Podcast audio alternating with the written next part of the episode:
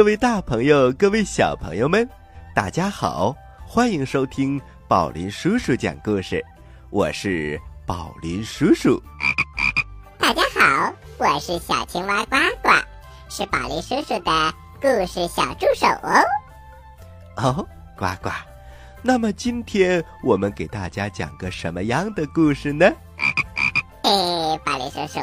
我这个小助手呢，其实只做两件事：第一呢是给您捣捣乱；第二呢是抢你点好吃的。呃，呱呱，我还是换个助手吧。故事一箩筐，故事一箩筐，小朋友们。我们今天故事一箩筐为大家带来的故事叫做《小偷和商人》。大林叔叔，商人遇到小偷，赶紧报警。哦，小青蛙呱呱，你知道报警要打哪个电话号码吗？嗯，大林叔叔，那就是幺幺零，可以找到警察叔叔。小朋友们。如果你们遇到突发的情况，也可以拨打这个电话哟。但是小朋友们千万要注意，不要在没有事情的时候拨打这个电话号码，这样有可能会耽误警察叔叔去帮助别人哦。好了，小朋友们，揉揉耳朵，我们来听小偷和商人的故事。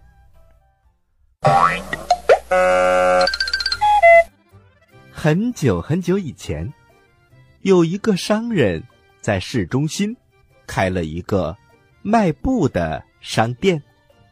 这个商人年轻的时候曾经靠偷盗来过生活，所以他其实以前是个小偷。不过现在他已经改邪归正了。小朋友们，改邪归正，就是说，原来呀，这个人爱做坏事，现在他不再做坏事啦。有一天，有个小偷来到了他的商店，这个小偷装扮成商店主人的样子，用自制的万能钥匙打开了商店的门。等到了。夜深人静的时候，他吩咐守夜人替他找一个赶骆驼的，说他要去南非，要一匹骆驼来运货。守夜人睡得迷迷糊糊的，他根本就没有去区分，这到底是真的老板还是假老板。他真的找来了一个驼夫和一匹骆驼。小偷叫驼夫把四捆布匹放在骆驼背上，然后又赏给守夜人两块钱。就这样，他悠哉悠哉的带着驼夫和骆驼走了。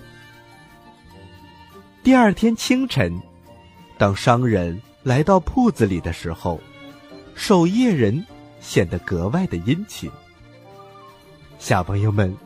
你知道是为什么吗？因为昨天晚上，那个小偷打扮成商人的样子，给了守夜人两块钱，所以今天他特别勤快，他想感谢感谢他的老板。可是商人却觉得这个守夜人今天有点儿莫名其妙。小朋友们，莫名其妙的意思是说。事情很奇怪，说不出道理来。就这样，商人打开了店门，他发现仓库里竟然丢了四捆布。他怒气冲冲的问守夜人：“这到底是怎么回事？为什么仓库里少了四捆布呢？”守夜人非常的奇怪。哎，老板，不是昨天晚上你用骆驼给驮走了吗？什么？昨天晚上我一晚上都在家睡觉，快说，到底怎么回事儿？就这样，守夜人连忙把昨天晚上发生的事情向他详详细细的说了一遍。商人一听，怒火中烧：“你快去，把昨天夜里你雇来驮布的那个驼夫给我找来。”守夜人吓得战战兢兢，他赶快把那个驼夫找来见商人。商人看到驼夫，就赶紧问：“驼夫先生，昨天晚上你把布运到哪里去了？”“昨天晚上天太黑了，黑的伸手不见五指，路边……”有很多的野猫和野狗，树上的猫头鹰不停的叫着。好了好了，先生先生，我问你，昨天晚上你把布运到哪儿去了？嗯，让我想想，布不是我运的，是我的骆驼运的呀。先生，我总不能去问你的骆驼吧？我觉得你可以问我的骆驼，呃，不过我的骆驼不会说话，你问他又有什么用呢？好了，我尊敬的先生，我就想问问你，昨天晚上那匹布，你从我这儿运到了骆驼的背上，然后你牵着骆驼，嘎哒嘎哒嘎哒嘎哒嘎哒，走到了哪儿呢？哦，原来你是问这个呀！我把它运到渡口了，就是我们市中心往南那个码头，我就把它运到那儿了。然后我又帮他把布搬到了一艘船上。商人听完之后，他眼睛一亮：“尊敬的先生，请帮帮忙。”带我去见那个船主。商人和驼夫来到了渡口，他找到了那个船夫。船夫先生，昨天晚上他把布运到了你的船上，请问你把布到底运到哪儿去了？嗯，昨天晚上啊，我把他送到河对岸。他自己又雇了一个驼夫，把东西运走了呀。哦，现在就请你马上帮我去找那个从你船上运走布匹的驼夫吧。呃，这倒是没有什么，呃，不过我把你带到对岸，你可要付船费呀。没问题，先生。就这样，船划到了对岸。很快，他就找到了那位驼夫。这位驼夫先生，你昨天晚上帮助那个商人把货运到哪里去了呢？这位驼夫告诉了商人一个地点，他领着商人来到了一个装货的仓库。商人来到仓库前，开门一看，那四捆布果然就在这里。于是，他让驼夫帮他把布抱了出去，放在了他的骆驼上，把它运回去。而那匹布上还放着小偷的一件斗篷，商人也顺便的带走了。我们再说那个小偷，小偷把布放在了仓库里，可是他有点不放心，于是。就来到仓库里一看，哎呀，那些东西都不见了。可是他毕竟做贼心虚，哪里敢声张啊？只是他的斗篷也不见了。小偷心想：我虽然偷了你的布，可是你拿走布也就得了，为什么反倒拿走我一个斗篷？哼，这一次我一定要跟你计较计较。小偷暗中跟随着商人，一直来到了河边。在河边等船的时候，小偷来到了商人的面前。老兄，我真心祝贺你得到了你应该得到的东西，就是你遗失的这匹布，它又回到了你的手上。只是那件多余的斗篷，希望你还给我。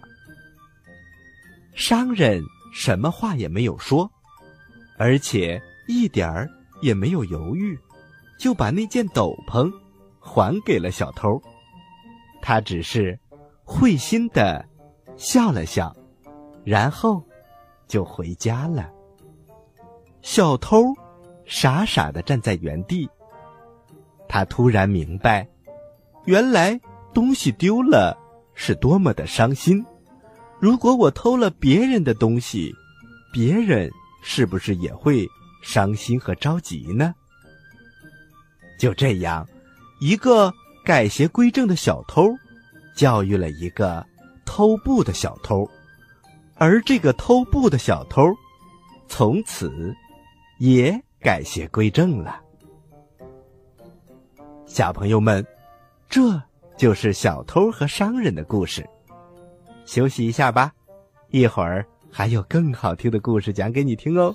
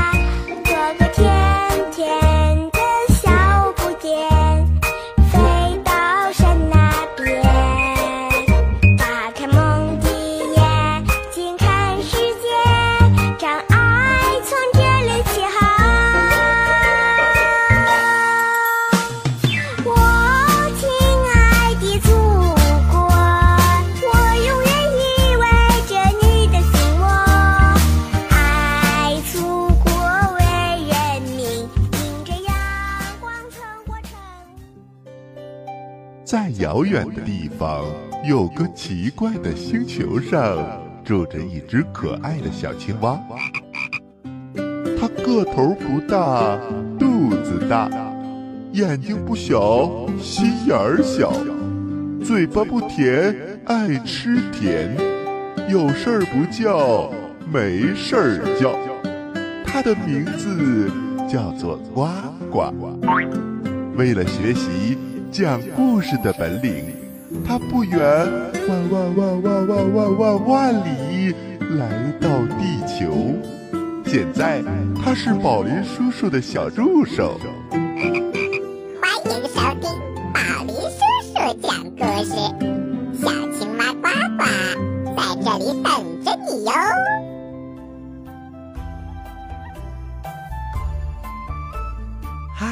各位大朋友，各位小朋友们，欢迎回到宝林叔叔讲故事。接下来呀，宝林叔叔给大家讲一个孔融让梨的故事。在古时候，有个小男孩，叫做孔融。他有五个哥哥和一个弟弟。聪明的小朋友，你可以算一算。孔融家一共有几个孩子呀？孔融从小就乖巧懂事儿，大家都非常的喜欢他。有一天，爸爸妈妈将孔融和哥哥弟弟们聚在了一起。爸爸说：“家里的兄弟们多，所以你们对人要懂礼貌。”母亲接着说：“是啊，孩子们。”无论遇到什么事情，你们都要互相的谦让，不要光想着自己。你们记住了吗？记住了，记住了。小小的孔融将爸爸妈妈的话记得很清楚，他经常帮助别人，自己的事情呢，自己做，又不让他人来操心。孔融四岁的时候，他就已经能够背诵许多的诗词歌赋了。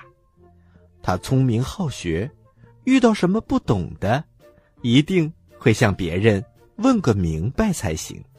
他的这种刨根问底儿的精神，还是值得我们去学习的呀。但是，宝林叔叔不是说所有的事情都要刨根问底儿，而是。关于学问和知识的事情，一定要刨根问底儿才好哦。就这样，到了冬天，天上下着大雪，洁白的雪花轻轻的降落在草地上，好像给大地穿上了一件雪白的小棉袄。而在孔融的家，孔融和哥哥弟弟们在书房里围着炉子。在读书。就在这时，爸爸的朋友来啦。这位叔叔还带来了一篮子大鸭梨。孔大哥，这是我家种的梨，秋天摘下来，保存到冬天，这样吃着才甜呢。特意给您带来几个尝一尝。正在埋头读书的孔融。闻到了甜丝丝的梨味儿，他抬起头，大声地说：“我闻到了梨香啊！啊，真好闻呐！”哥哥和弟弟们听到了孔融的话，都哈哈大笑起来。大哥说：“弟弟，你想吃梨都想糊涂了吧？冬天怎么会有梨呢？”二哥也哈哈大笑。你如果喜欢吃梨，我明年自己种棵梨树，让你吃个够。三哥说：“我负责给树浇水、施肥。”四哥说：“我喜欢捉虫子，我给树捉捉虫。”五哥说：“如果在我面前长了一棵梨树，有人给浇水，有人给施肥。”还有人给树捉捉虫，那么我就负责把成熟的梨从树上摘下来。最小的弟弟说：“那我就和六哥，我们两个人等着吃就好啦。”大家都哈哈大笑起来。兄弟们说的正热闹，妈妈进来了，她看着孩子们，笑眯眯的说。孩子们，先不要看书啦，出来吃梨吧。啊，真的有梨吃啊！看来六弟没有说错哟，他的鼻子真好使。是啊，是啊，只有他闻到了梨香。一会儿啊，让他多吃几个。兄弟们高兴极了，他们争先恐后的从书房里跑了出来。吃梨喽，吃梨喽！这回有梨吃喽。只见在客厅的桌子上放着一个盘子，盘子里摆着梨，水灵灵、黄澄澄的，有大有小，还散发着诱人的香味儿。大哥对孔融说：“弟弟，你喜欢吃梨，你就先选吧。”孔融看了看盘子当中的梨，发现有的梨子大，有的梨子小。大的呢，比苹果还大；小的呢，跟鸡蛋差不多大小。每一个梨子似乎都在说：“挑我吧，挑我吧，我好吃，我也好吃。”小朋友们，如果是你，你会挑大的？还是挑好的呢。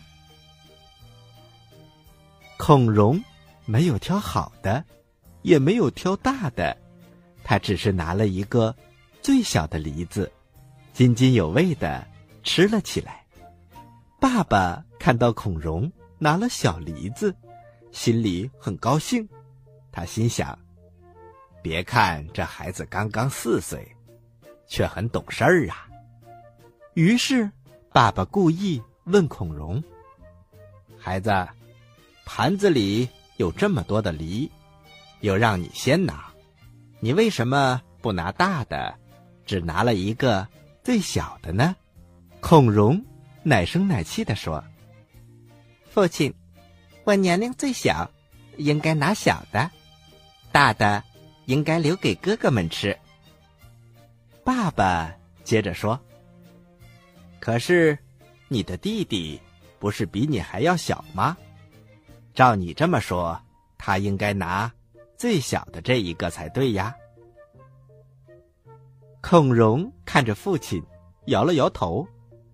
父亲，我比弟弟大，我是哥哥，我应该把大的留给小弟弟吃。爸爸听了他的话，哈哈大笑起来。好孩子，你真是一个懂得谦让的好孩子呀，以后一定会有出息的。哥哥们说：“弟弟，你真是好样的。”弟弟也说。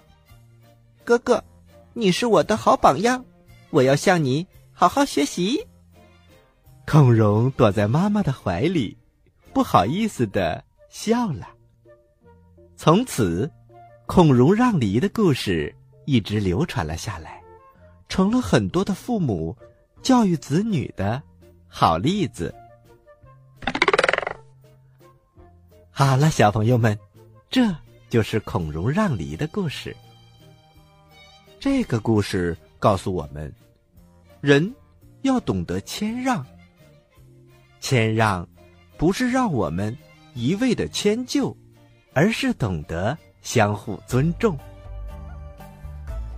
好了，小朋友们，故事讲完了，接下来是呱呱提问题的时间哦，你可要仔细听哦。我来问，